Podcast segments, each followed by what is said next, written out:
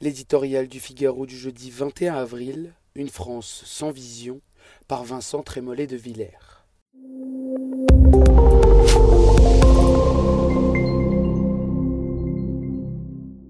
Des Français auront-ils basculé d'un vote à l'autre? Il semblerait que chaque camp ait trouvé les raisons d'être satisfait.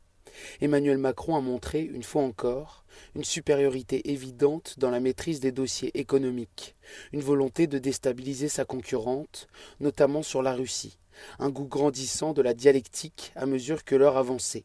Il a souvent tenu un avantage altéré, çà et là, par une attitude tour à tour condescendante et querelleuse.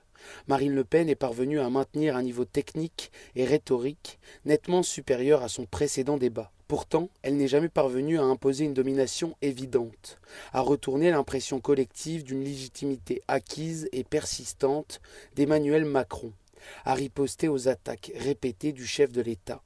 Il a pris le risque d'être professoral, elle a pris celui d'être bon élève mais ce qui ressortait de cette conversation vigoureuse, parfois agressive, mais toujours intéressante, c'est un antagonisme irrémédiable.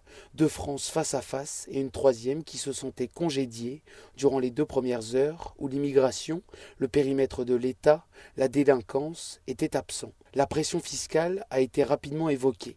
Il a fallu attendre 23h05 pour que soit prononcé le mot sécurité. 23h20 pour que l'islamisme soit évoqué. Financement, mesures catégorielles se sont accumulées sans que jamais se développe une vision qui ordonnerait ce grand désordre de propositions on peut craindre qu'un nombre important de citoyens ait parfois éprouvé un sentiment de désappartenance devant l'exercice. La force immatérielle de la nation, son histoire, ses institutions, sa beauté, sa langue, son prestige, sa culture, son école, a peiné à surnager dans cet océan de chiffres. La politique, pourtant, n'est pas réductible à la technocratie réglementaire.